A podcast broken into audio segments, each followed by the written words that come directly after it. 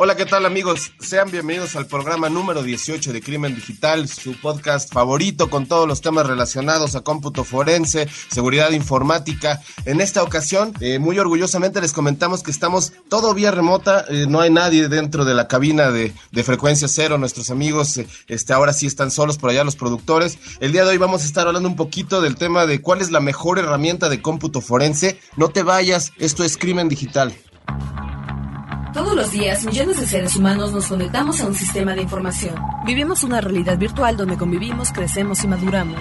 Enviamos y recibimos datos a través de una red donde nadie se conoce. Solo vemos imágenes y reflejos, no juzgamos, solo intercambiamos. Es mejor estar informado. No hay pretextos. Crimen Digital, el podcast con todo lo relacionado al cómputo forense, seguridad en Internet y las últimas tendencias nacionales y mundiales del cibercrimen conducido por Andrés Velázquez y Mario Jubera.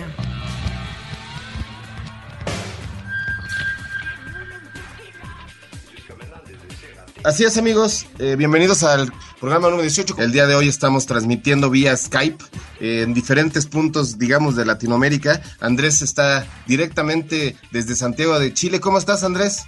¿Qué tal Mario? Un gusto saludarte y, también a, a, nuestros productores en cabina, que ellos están eh, entiendo que no están tampoco contigo, ¿verdad? No, no, no. Está, eh, la verdad es que estamos aquí utilizando una suerte de herramientas tecnológicas en donde cada quien por fin estamos en, en diferentes puntos, digamos, de la Ciudad de México, nosotros tres, y bueno, enlazándonos contigo hasta allá, hasta Chile, ¿no? Me parece perfecto, ¿no? Pues este, qué bueno, qué bueno, finalmente otro paso más para, para Frecuencia Cero y para Crimen Digital siempre innovando. Nos habían dicho antes que, que, se podía llegar a hacer, no lo habíamos conseguido, no habíamos conseguido eh, poder llegar a tener una, una fidelidad eh, buena para todo esto pero este, creo que ya estamos ahorita listos y nos va a permitir también hacerlo en otros países, ¿no? Porque en, tu caso eh, vuelas también la próxima semana, ¿no? Sí, de hecho yo el día de mañana, Andrés, eh, precisamente te platico que vamos a estar presentándonos en una, una, gira, por estaremos visitando Bogotá, vamos a estar por allá este, haciendo algunos eventos en, en bares y diferentes foros y bueno, también eh, estamos viendo si es que se, se mejora un poquito la situación política en Ecuador. Estaremos presentándonos en el Quito Fest este fin de semana. Y pues la verdad con los, con los dedos este, cruzados para que todo se solucione y pues así al igual que tú, también emprender ya el camino por allá, por esos lares. Me parece perfecto, me parece perfecto. Pues yo creo que no, no podemos continuar sin agradecerle a todo el mundo que nos está escribiendo, que nos está mandando tweets, que nos está contactando. Incluso, bueno, como ustedes eh, han estado viendo ahí en mis tweets, yo me encuentro aquí en Santiago de vacaciones. Este, ya fuimos a esquiar, ya estuvimos comiendo este lomito paltamayo, este todavía no comemos locos, que son los famosos agulones que hay acá, pero este seguimos en, la vía y aún así, cuando tengo un poco de tiempo y no me están molestando, pues agarro el teléfono y me pongo a contestar todos los tweets que me mandan. Pero bueno, saben que nos pueden contactar a, arroba cibercrimen, arroba jubera y también al correo electrónico, ¿no?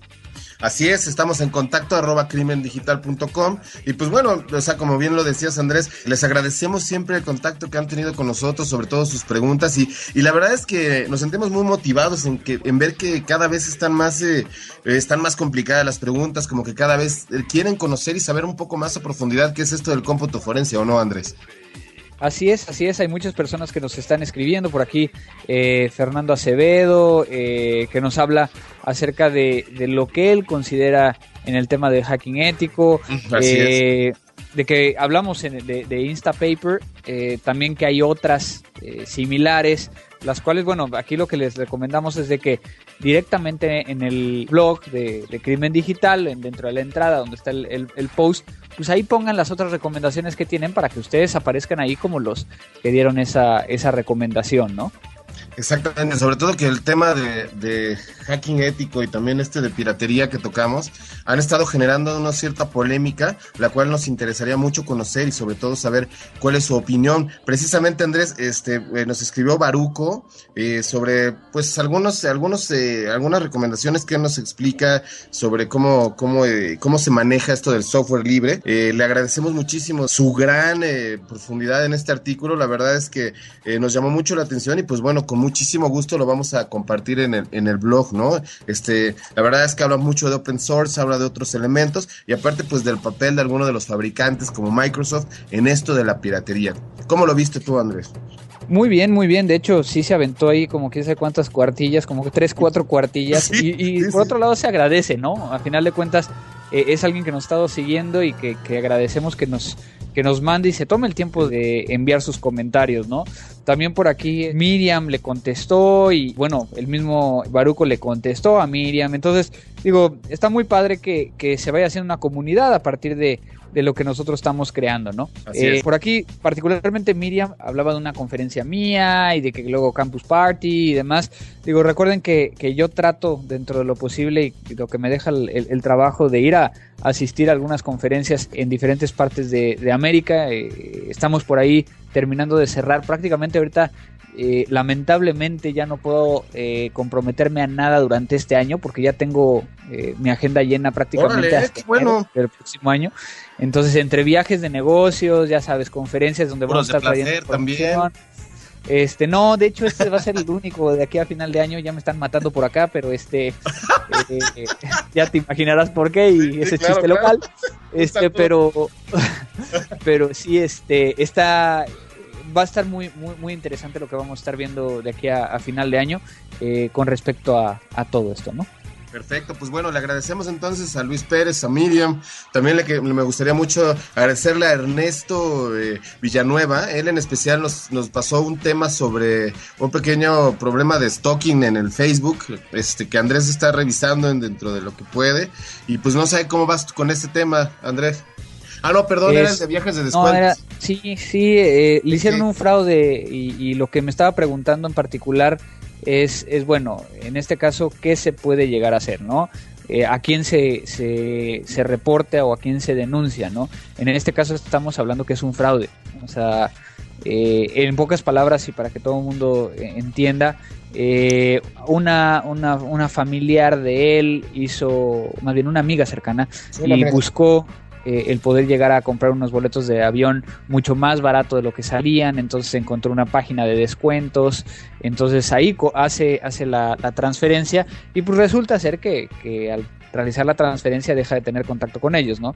Eh, esto es muy normal en cuestión de que cada vez estamos viendo que más sitios eh, aparecen con esta mecánica, ¿no?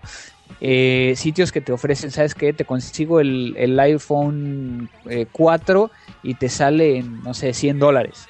Cosa que a final del día es muy irreal y que entonces captura a muchas personas. Imagínate, simplemente de, de todos los, digamos que a lo mejor entran 100 a la página, de esos 100 con que dos de ellos hagan la, la supuesta compra, pues están llevando 200 dólares, ¿no? Y, precisamente a, escondiéndose atrás de toda esta situación. Entonces, cuando vayan ustedes a estos sitios donde les vendan cosas mucho más baratos de lo que realmente cuestan, eh, hay que pensarlo dos veces. Yo creo que es una forma de alertarnos que esto puede llegar a ser malo, ¿no? Sí, no, sobre todo en este caso que existía como un contacto directo, le estuvieron dando seguimiento, hubo mails de por medio, etcétera, etcétera, existía una página física, bueno, digamos, había alguien atrás que estaba ahí, pero pues bueno, como lo hemos apuntado en algunas veces, Andrés, es, es importante también como esa sospecha, ¿no? Como ese, ese sentimiento, ese sexto sentido que te dejan este tipo de transacciones, ¿no? Eh, más que un sexto sentido, yo creo que es, es sentido común, vamos a dejarlo, ¿no? O sea, ¿Por qué, cuando, cuando quieres comprar algo de tecnología vas a un sitio reconocido y no te vas a comprarlo a, a, donde sabes que, que, es este robado, ¿no? Claro. Eh, porque a lo mejor no tienes la garantía. O sea, volvemos yo creo que a tocar también temas de, de, la piratería, ¿no? Pero bueno, imaginemos que quieres comprar ropa, que es mucho más sencillo. El tema de la ropa, pues también puede llegar a, a ser falso, ¿no? Entonces hay ciertas cosas que yo compraría en internet, hay ciertas cosas que yo no compraría, ¿no? Entonces eh, es poner en una balanza y poder llegar a, a establecer qué es lo que nos conviene. Así es, Andrés. Oye, pues bueno, les agradecemos a todos, los invitamos a que nos sigan enviando toda su, su correspondencia, sus quejas, sus dudas, sus comentarios y sobre todo también, como bien dices, Andrés ahorita, este, dentro de todas sus actividades también está la de estar arriba de una montaña nevada contestando sus twitters, entonces vamos a aprovechar. no, no es cierto, no es cierto. Este, unas merecidas vacaciones para Andrés y pues bueno, estamos en contacto con todos ustedes, ¿no? Así es, así es, este, cualquier cosa que nos envíen, saben que lo leemos, cada vez este recibimos más correos y, realmente lo agradecemos que, que, sea de esa manera. Y pues bueno, yo creo que hay que iniciar con el tema de hoy, ¿no? Vamos al tema de hoy. lo nuevo. Pues ahora sí, Andrés, eh, entrando en tema, desde nuestra perspectiva vamos a hacer un análisis que probablemente este, va a ser, como siempre, polémico, eso esperamos. Y bueno, la pregunta y sobre todo la recomendación y lo que nos siempre tenemos en la mente es, ¿cuál es la mejor herramienta de cómputo forense? A ver, Andrés, platícanos. Bueno, eh, este tema yo lo propuse y, y, lo propuse con un fin. Creo que ese fin lo acabas de tocar ahorita que, que lo presentabas, ¿no? Que es mm. generar polémica. Exacto. Eh, hemos platicado de muchas, muchas herramientas en este, en este podcast. Y bueno, no llevamos tantos capítulos. Incluso nos daría tiempo de estar platicando en cada capítulo una, una, herramienta distinta y para qué se utiliza y para qué no se utiliza y qué te da una y qué te da otra. Uh -huh. Yo lo quise llegar a exponer desde un punto de vista un poco más de, bueno, ¿qué necesitas para empezar? a iniciar en esto del cómputo forense uh -huh. y por otro lado eh, bajar un poco los pies a la tierra para determinar qué, qué, qué tan importante es una buena herramienta, ¿no? Porque yo creo que... Sí, dime. Perdón, Andrés. De, de, hecho, en realidad también esto también puede englobar mucho la parte esta que nos preguntan muchas veces de cómo puedo iniciar, en dónde se puede estudiar. Creo que también podemos platicar de que es importante saber que los cimientos que estamos este, planeando nuestra investigación sean los adecuados y los correctos, ¿no? Claro, o sea, al final del día yo lo que espero es de que no nos dé tiempo con este podcast. Exacto. Este, y, y así es como va a ser, o sea, ya lo veo venir. Eh, ¿a, ¿a, qué quería llegar? Yo creo que algo que platicábamos en uno de los podcasts anteriores, que es el, el, punto número uno. La mejor herramienta es la persona que está atrás de las herramientas. Claro. ¿No? O sea, claro, claro. y aquí vamos al punto de entonces de, eh, lo que tú decías, ¿no? ¿Qué crees que se deba de estudiar para poder empezar a hacer forense? Híjole. Pues yo creo que una carrera, una ingeniería en sistemas, ¿no? Algo muy, muy general, digamos, que te pueda dar las bases necesarias para conocer sobre cómo funcionan los sistemas, cómo funciona todo esto del cómputo, ¿no? Y entonces aquí vendría la clásica pregunta, ¿ingeniería en sistemas o licenciatura en sistemas? Esa es una gran pregunta. la verdad es que yo considerando, eh, mira, debido a la naturaleza propia de la, de la, del ambiente en el que se maneja, probablemente me inclinaría más por la ingeniería. Sin embargo, también existen estos elementos propios de que son multidisciplinarios del cómputo forense, como el derecho, como la administración, como eh, el monitoreo de recursos, que probablemente también sería de la parte de la administración. Entonces, pues no sé, tú cómo, cuál crees que sería, bueno, cuál es, en tu experiencia, cuál crees que sea tú el mejor camino. Pues mira, eh, creo que creo que como ingeniería tienes muchas bases del tema eh, de la física, de la matemática, que ayudan mucho, ¿no? Y del otro lado tienes la parte de licenciatura que te permite llegar a, a muchas veces a tener un mejor manejo administrativo, como bien lo decías, o gerencial, ¿no? Eh, en, en, este tema. Al final del día puede llegar a ser cualquiera de las dos. Yo creo que las bases de, del cómputo forense eh, van más allá del simple hecho de que tengas una carrera o no. Sin claro. embargo, sí hay un elemento importante para que tú puedas llegar a dar el paso extra al cómputo forense, y yo lo voy a dividir en dos fases. La primera parte es, creo que cualquiera podría llegar a hacer una investigación. Okay. Creo que cualquiera podría llegar a entender cómo funciona la máquina. Como lo hemos platicado tú en otras ocasiones, ¿no? Uh -huh. O sea, al, fin, al, final del día tú no eres eh, ingeniero, tú no eres licenciado en sistemas, pero, pero poco a poco has ido entendiendo la tecnología y entonces le vas dando clic aquí, le vas dando clic acá.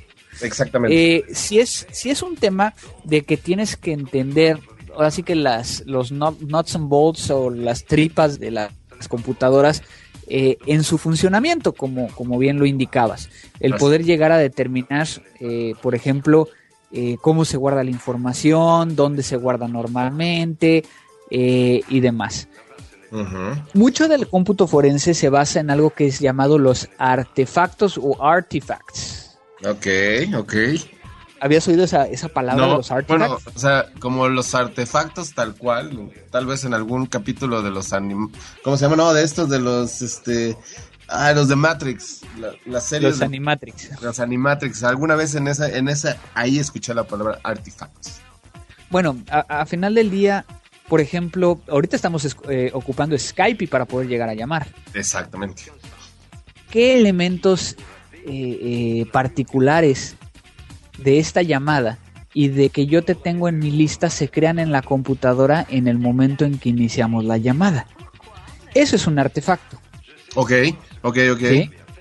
Es decir, no es una bitácora, no es, no es eh, información que queda ahí, no es un no es un temporal como tal, o podría llegar a ser un parte de un temporal, pero es aquella, aquel, aquel elemento que en el momento en que nosotros estamos haciendo algo en la computadora, se queda ahí, de tal manera que el, el unir ese rompecabezas nos permite llegar como investigadores a saber que hiciste una llamada vía Skype y tal día a tal hora con esta persona. Lo mismo, lo mismo sucede con muchos otros eh, archivos, ¿no? O aplicaciones.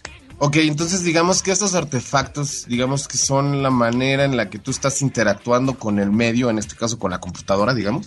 Sí, sí, o sea, por ejemplo, hay miles de artefactos, ¿no? O sea, hay artefactos que son muy, muy ilógicos eh, en cuestión de investigación, pero que son tan accesibles para todos. Por ejemplo, cuando tú abres un archivo de Word de 2003, por ejemplo, y te acuerdas que, se, que, que, lo abres desde tu escritorio, desde tu desktop, y, digamos que dejas eh, o, tienes activado el, visualizar todos los archivos, incluso los ocultos, ¿no? Sí. ¿Recuerdas que se crea un segundo archivo? Sí, sí, siempre. Y es, es, un archivo temporal.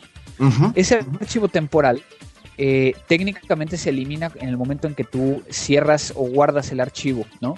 Más bien, guardas y cierras el archivo en, su, en su totalidad. Sin embargo, pues esa información sigue estando ahí.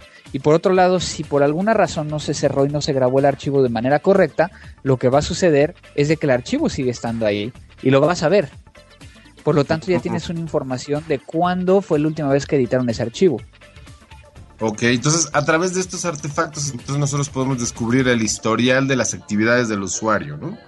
Entre eso, más la fecha de acceso, creación y modificación de, la, de cada uno de los archivos de la máquina, más si es un sistema de archivos NTFS, eh, el, MFT que hemos eh, platicado por ahí de que guarda eh, las entradas o es como una bitácora de, de, lo que hay dentro del equipo y, así vamos llevándolo a, un contexto eh, que todo va teniendo un sentido y un porqué dentro de la máquina. Entonces, tomando en cuenta eso, ¿qué se requiere? Se requiere que conozcas las bases técnicas de cómo funciona una computadora, pero más allá de eso, requiere que tú te pongas a experimentar y empezar a encontrar, oye, ¿por qué esto pasa así? O que voy a tomar una, foto, bueno, voy a, poner un ejemplo con la vida real, ¿no?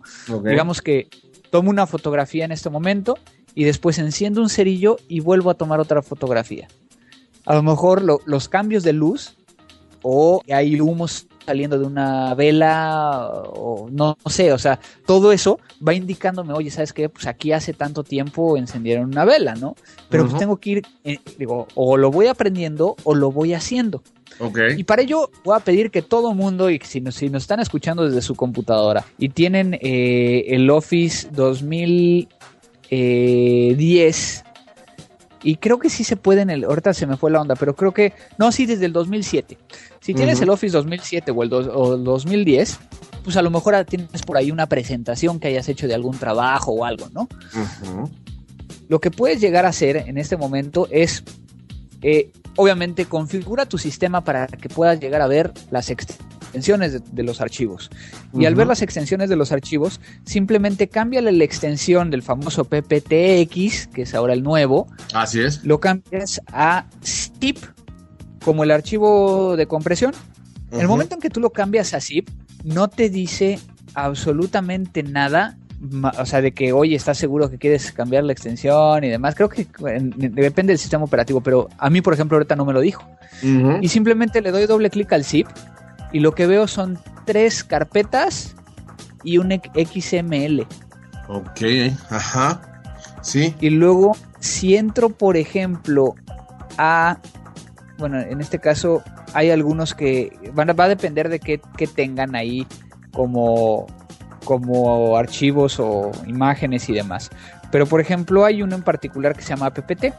Dentro de PPT eh, tienes en XML, es decir, en un formato completamente legible, todo el contenido, ajá, todo el contenido de la, de la presentación, ¿no?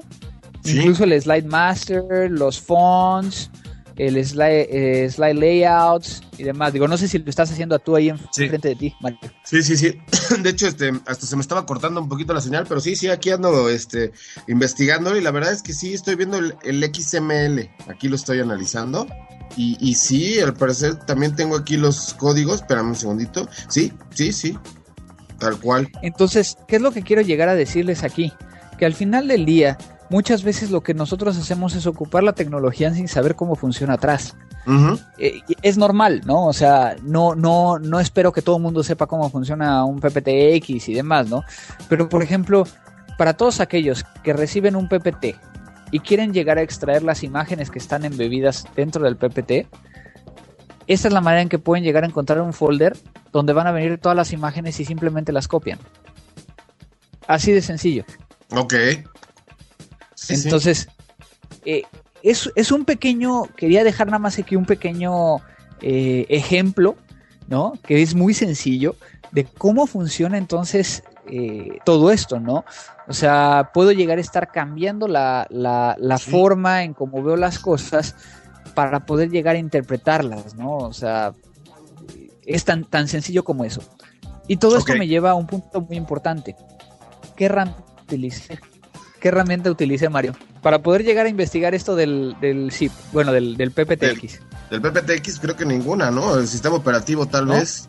Exactamente, o sea, simplemente estoy haciendo manipulaciones dentro del sistema operativo para poder llegar a extraer y averiguar lo que tiene adentro el, el PPT sin llegar a modificarlo eh, de una manera, eh, digo, es, es, es un poco difícil de explicarlo porque hemos platicado mucho de que no se puede llegar a, editar, ¿no? Pero eh, en este caso, eh, si no estuviera yo siguiendo un caso, si yo no estuviera eh, esperando presentar esto ante un juicio, pues a final de cuentas estoy accediendo a la información, ¿no?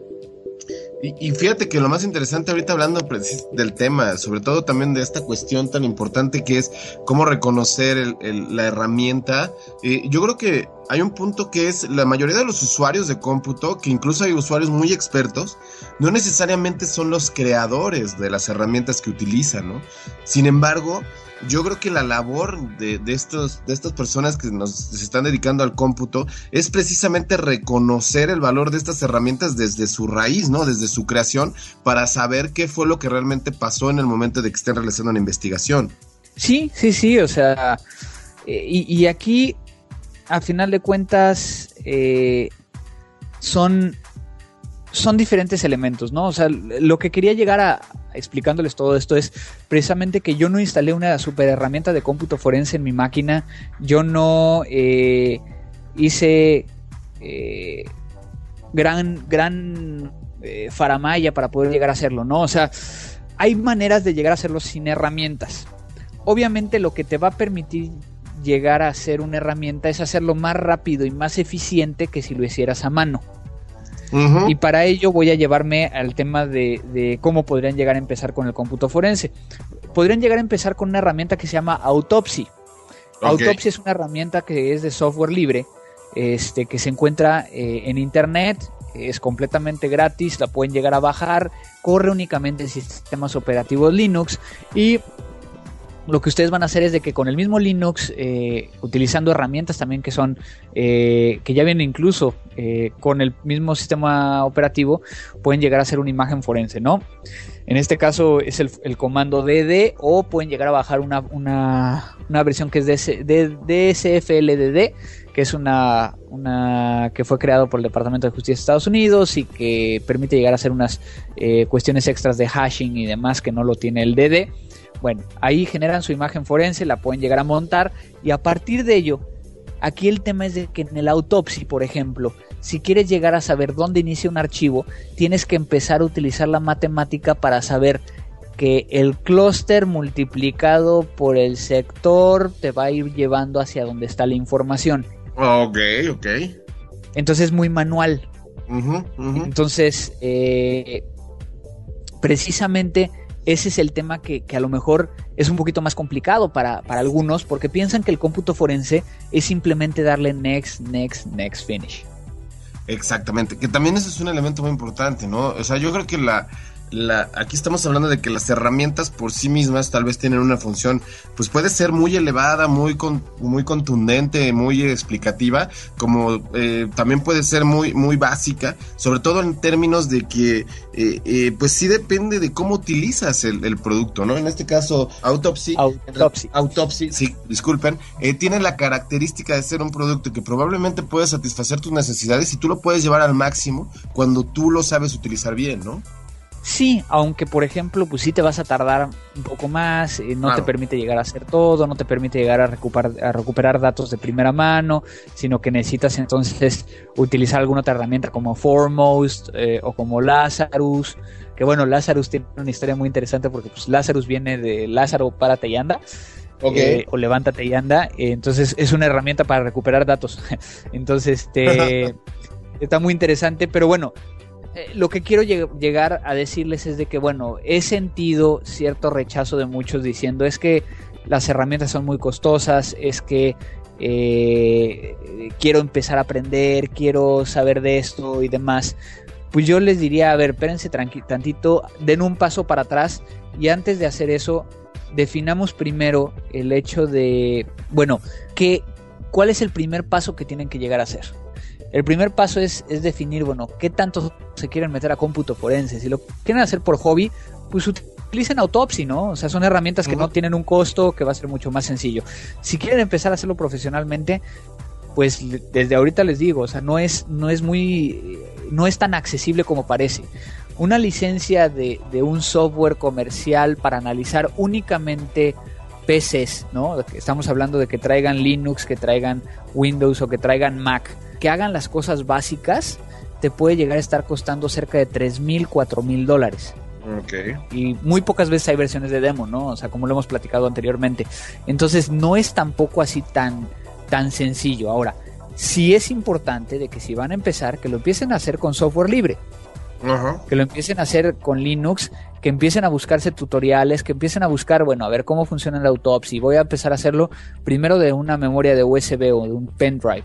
Y luego voy a empezar a ver si lo hago de un disco duro un poco más grande. Y como lo hemos manejado en otros, en otros podcasts, que hagan los Forensic Challenges, ¿no? O sea, estos, estos concursos internacionales donde les va a permitir llegar a, a demostrar que tienen las capacidades para poder llegar a hacerlo, ¿no?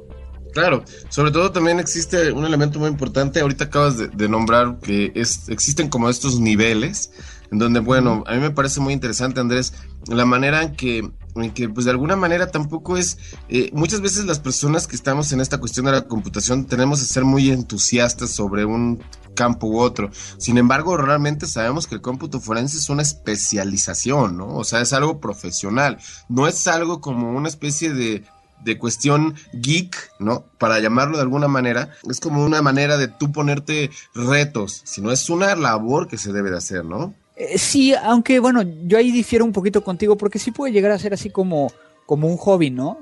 Pero entonces, bueno, ahí, ahí me lleva a lo que iba yo a decir al inicio y, que yo creo que con esto cerramos este, este tema que, que va a dar mucho de qué hablar, ¿no? Ok. Eh, les hablaba yo de que pueden llegar a hacerlo sin mantener una cadena de custodia, que pueden llegar a hacerlo eh, sin, tener las últimas herramientas y demás, y que obviamente se van a tardar un poco más, pero van a aprender mucho más y, demás. Eh, pero el segundo paso, y que a mi punto de ver es muy importante y es yo creo que un diferenciador que, he podido llegar a encontrar, es que en mi caso en particular, yo siempre busco que se pueda llegar a denunciar y a perseguir el delito. Ok, es que es, que es entonces donde para poder llegar a ser un perito va a depender de las leyes de cada uno de los países de los que nos están escuchando, que muchas veces sí requieres mínimo una o una un diploma técnico o una licenciatura o eh, cualquier tipo de educación media superior para poder llegar a avalar tus conocimientos. Entonces, eh, precisamente es por ello que cualquier persona se puede llegar a dedicar al cómputo forense. No importa que, que seas mercadólogo, este, no sé, licenciado. Al final del día tú puedes llegar a hacerlo. Pero y en el momento en que tú quieras llegar a dar un paso más y que quieres poder llegar a soportar todo lo que estás haciendo, a lo mejor ahí es donde vas a requerir un, un, un título una, una licenciatura, un elemento más, y que muchas veces en estos medios se manejan las certificaciones como, como valores agregados para poder llegar a hacerlo, ¿no? Entonces, yo creo que, que, para, para concluir el, tema, es muy importante que, que definamos, y yo creo que con esto me gustaría eh, debatir el, el, cierre, ¿no? Claro. Creo que la mejor herramienta es la persona que está atrás. Ok. Es quien está ocupando eh, o sea, el, cerebro de la persona que va a ocupar las herramientas para hacer la investigación. Yo estoy de acuerdo contigo. En realidad, yo lo único que tal vez, eh, en este caso expondría para nuestros amigos, es, hablamos de una serie de herramientas, como en el caso de Foremost, de Lazarus, de del mismísimo, del mismísimo que siempre se me olvida, Autopsy, Autopsy, como un total de productos que están en el mercado dispuestos y disponibles para que el, el, ahora sí que la curiosidad de cada una de las personas que, que nos escuchan lo, lo, manejen. Sin embargo, Andrés, la pregunta es, ¿existe un hardware, un software que realmente tú te sientes más cómodo al utilizarlo? Sí existe, pero no me permite llegar a hacer todo. O sea, simplemente para que tengas una idea, nosotros para generar imágenes forenses eh, normalmente traemos mínimo cinco diferentes opciones. Porque a lo mejor con la primera no puse, no pude, entonces voy con la segunda, con la tercera y así. Si a la quinta ya no funciona, es de que nos va, nos vamos a tardar un buen rato en poder llegar a descifrar cómo hacerlo. Lo importante aquí es de que nunca nos gane la tecnología, sino que siempre le ganemos a la tecnología. Y por el otro lado, en el caso, por ejemplo, de análisis, eh, en el caso ya que, por ejemplo, eh, creo que, muchas de las de las investigaciones que nosotros hacemos, vamos a hablar en, Windows, ¿no? Que es lo más común.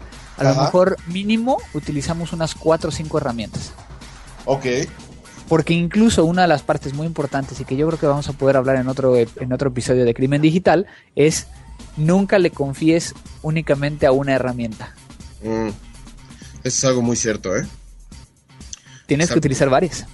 Sí, sí, sí, sí. Sin, duda, en un caso de una investigación, no hay que, no hay que quedarnos con la primera opción, ¿no? Claro. Sí. Así es. No, pues en realidad yo creo que Andrés, este tema vamos a platicar un poco más adelante, ya tal vez en la siguiente emisión. Y pues bueno, este, la, la, el comentario hasta ahorita es, sí, definitivamente la mejor herramienta es la persona que hace la investigación. ¿Estamos de acuerdo? Sí, así es, así es. Yo creo que con eso lo cerramos. Así es, lo cerramos. A lo que sigue. Recomendaciones. Y en la recomendación traigo una página que tiene varias herramientas y que algunas de estas herramientas son forenses, otras son de para poder llegar a hacer pruebas acerca de, aplicaciones. Eh, es una, página que se encuentra eh, en Inglaterra y en este caso en particular, a mí me, gusta mucho porque tiene pequeñas aplicacioncitas que son muy sencillitas y que bueno, platicando acerca de, las herramientas, cuál es la mejor herramienta, pues tienes que, tener ahí un arsenal completo, ¿no? Entonces, en este caso en particular, eh, nosotros hemos utilizado mucho, por ejemplo, eh, una que se llama Firefox Forensics, que, que, lo que te puede llegar a permitir es extraer eh, actividad de, del, Firefox, ¿no? Entonces, lo que hacemos en este caso es eh, a partir de eh, ciertos archivos que se, que se encuentran en, en, el GUI, en el GUI del, Firefox, poder llegar a extraerlo y poder llegar a, a, visualizarlos de una manera en que podamos llegar a generar un, un reporte, ¿no? Oye, estoy aquí precisamente en el sitio oneware.com.uk, ¿no? Así es. Está increíble, ¿eh? Estoy viendo aquí que también hay, algunas herramientas para Chrome, ¿no? Para, este, para también para Opera. Devices, para Yahoo, ¿no? Sí, o Opera, por ejemplo, en este, en este caso. Bueno, eh, ¿qué es este de USB Device eh, Forensics? Eh, USB Device es una llave que se encuentra dentro de del registro de Windows. Entonces, digamos que, que normalmente lo que yo haría es que yo manualmente, utilizando una herramienta que me permite llegar a visualizar el registro de Windows sin hacerle ningún cambio, es decir, que es una herramienta forense, eh, voy entrando a cada una de las llaves, ¿no? Y, por ejemplo, USB Device eh, normalmente se encuentra dentro de del System Hive y luego eh, ves el, el, Current Control Set, en NUM, vas entrando, ¿no? Y entonces lo que hace esta aplicación es de que simplemente tú ejecutas esto, le das doble clic y en ese momento ya lo encuentras. Oh. Entonces, te ayuda y volvemos al punto, ¿no? yo lo puedo hacer manual, utilizando incluso el mismo, el regedit de la máquina. Pero esta herramienta lo que hace es de que me lo extrae de una manera más sencilla para que me tarde menos. Ok. Hay uno en particular que no sé si ya lo viste por ahí que se llama el Gmail Parser. Gmail Parser, sí. Lo que haces aquí es de que busca los artefactos o artifacts para poder llegar a encontrar aquellos temporales que son de Gmail. Ok. Y entonces a partir de, esto puede llegar a recuperarte conexión, no, no la conexión, sino los temporales de internet de Gmail. Ah, ¿Sí? De hecho, sí, ahorita la estaba viendo aquí y sí, en efecto. Oye, también nada más este igual y probablemente no lo has utilizado, Andrés, pero me llamó mucho la atención esto de que dice aquí que era lo de Forensic Video Triangle. Triangle. No sé a qué se refiere este, ¿la has probado? ¿La has utilizado esta? El Forensic Video Triage, Triage. Este en particular no lo he utilizado, pero déjame ver. Ah, bueno, ya vi que es. Este, en este caso, eh, si, no, si no estoy mal, produce a partir de un video y, lo que dice aquí, y entonces en vez de que lo tengas que, que ver, eh, el, el video, que normalmente estamos hablando de, de, una computadora que tiene a lo mejor estos videos que son, eh, eh, bueno, que son de diferentes eh, formatos, vamos a ponerlo, en vez de que veas todos, te saca imágenes cada 10 segundos del video. Entonces haz de cuenta que, que si tú estás buscando un video en particular, le pones el video y cada 10 segundos te saca una foto de lo que se está viendo en el video para que nada más revises las fotos y no tengas que aventarte el video completo, ¿no? Ah, ya entiendo, ya, ya, ya, ya, ya, ya. Es como partir de manera fotográfica un archivo de video para que encuentres lo que estabas buscando sin necesidad de ver los 10 o 20 o 30 minutos, ¿no? o imagínate que tienes, eh, no sé, 50 videos de 10 minutos. Sí, no, no, es una locura. ¿eh? Pues, la verdad, mejor ves las imágenes y a partir de ello dices, ah, mira, me interesa este en particular, ¿no? Entonces digo, no lo había visto, se ve bueno. pues ya sé. Oye, lo, que está muy padre es que aquí concentra muchas de las herramientas que tú utilizas, ¿no? No todas, ¿eh? O sea, te puedo decir que, hay algunos que sí eh, hemos utilizado anteriormente, eh, otras que, la verdad no. En este caso, por ejemplo, aquí estábamos viendo estas en particular de, videos que, no he utilizado eh, como tal, pero particularmente nosotros utilizamos mucho el, el Prefetch Forensics. Eh, que a mí me gusta mucho porque ¿qué, ¿qué, es el prefetch? Y aquí me voy a aventar como si fuera un capítulo, pero bueno, esta productora me voy, a, me voy a tratar de apurar. El prefetch es información acerca de qué día eh, o qué fecha eh, y hora una aplicación, un ejecutable, fue la última vez que se ha ejecutado y cuántas veces se ha ejecutado en una computadora. O sea, hasta ese nivel podemos llegar a saber. No sé si me explico. Ok, ok, sí, sí, sí. ¿Sí? O sea, haz de cuenta que yo puedo llegar a... Corro esta aplicación dentro de una, una máquina eh, que tengo eh, eh XP o Vista, dependiendo, en este caso nada más parece XP o Vista, y me diría, ¿sabes qué? Mario ha ejecutado el Internet Explorer tantas veces y la última vez que lo ejecutó fue tal día. Perfecto, ya, ya entendí, ya lo entendí. Es, es un tracking. Eh, saca información a partir de los artefactos para, artefactos para poder llegar a determinarlo, ¿no? Ok, Oye, eh, me, llama mucho la atención, Andrés, y aprovecho eh, en este portal también para comentarles a nuestros amigos que, que recién están integrándose que, que pues también descarguen la barra de herramientas de Mática, ¿no? Como esta parte de, donde puedan encontrar algunas herramientas que tú sugieres. Y pues bueno, también estar en comunicación constante con, todos ustedes y, y, de esta manera también saber qué está generándose de nuevo, ¿no? ¿Qué te parece si les damos un, un refresh a eso y, y, este, y les ponemos el link de nueva cuenta? ¿Cómo ves? Eh, claro, claro, bueno, tenemos una, eh, Mática ha desarrollado una, una, barra de herramientas para hacer investigaciones eh, forenses eh, o investigaciones digitales, la cual pueden bajar de www.matica.com, Mática es M-A-T-T-I-C-A.com y este eh, existe para Firefox, Safari e Internet Explorer. Eh, lo instalan y de tal manera que van a poder tener acceso a, muchos sitios que normalmente nosotros como investigadores tenemos acceso, ¿no? Entonces, eh, pues ahí se les dejamos la recomendación, lo vamos a, postear para que puedan llegar a, a bajarla y pues yo creo que con esto hemos terminado, ¿no, Mario? Sí, la verdad es que muy completo el programa de hoy. Espero que les guste a todos ustedes. Este, como, como era la promesa, cada vez estamos clavándonos un poquito más en la textura, como se dice por aquí en México. Este, para todos los demás, pues se trata nada más de irnos un poquito más al grano, más al específico. Y bueno, esperemos que estas recomendaciones les ayuden. Y pues también, Andrés, este, pues ya tienes que irte, mano. Estás de vacaciones, oye. Así es, de hecho ya hace ratito vinieron aquí a, a, decirme que, ya era hora de, irnos a cenar. Exacto. Este, entonces, bueno, vamos a ver qué, nos depara eh, esta noche. Y bueno, por favor a todos los que nos están escuchando, recuerden que pueden llegar a bajar eh, todos los episodios de manera automática utilizando el iTunes.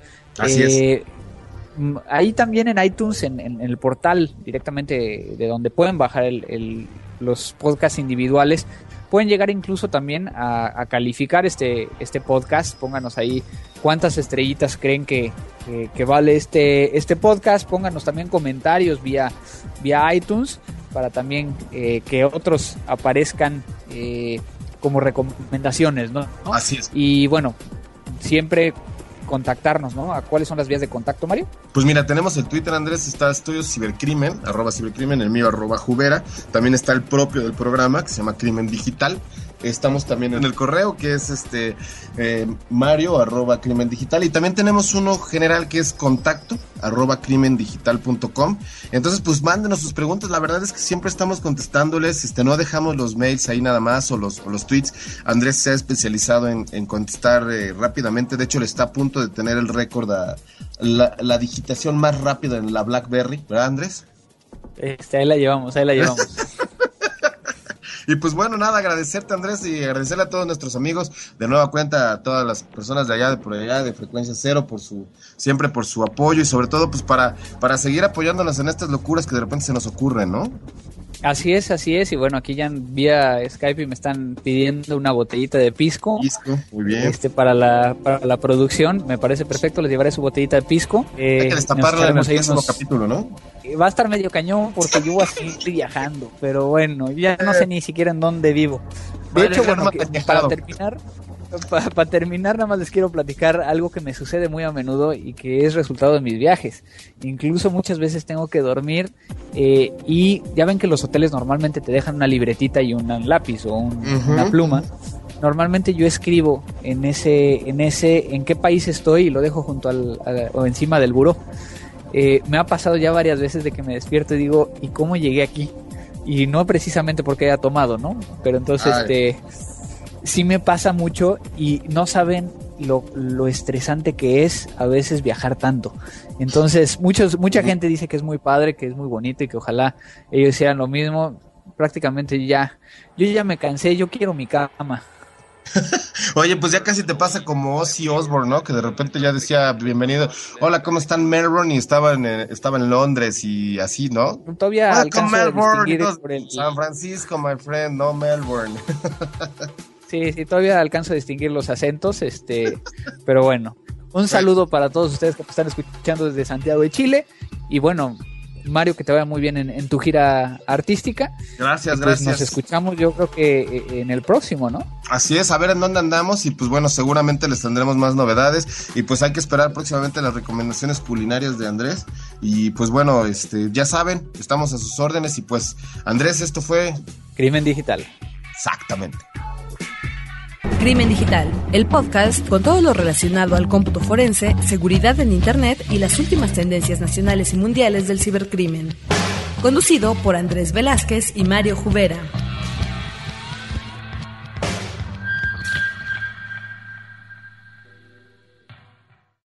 With the Lucky Land slots, you can get lucky just about anywhere.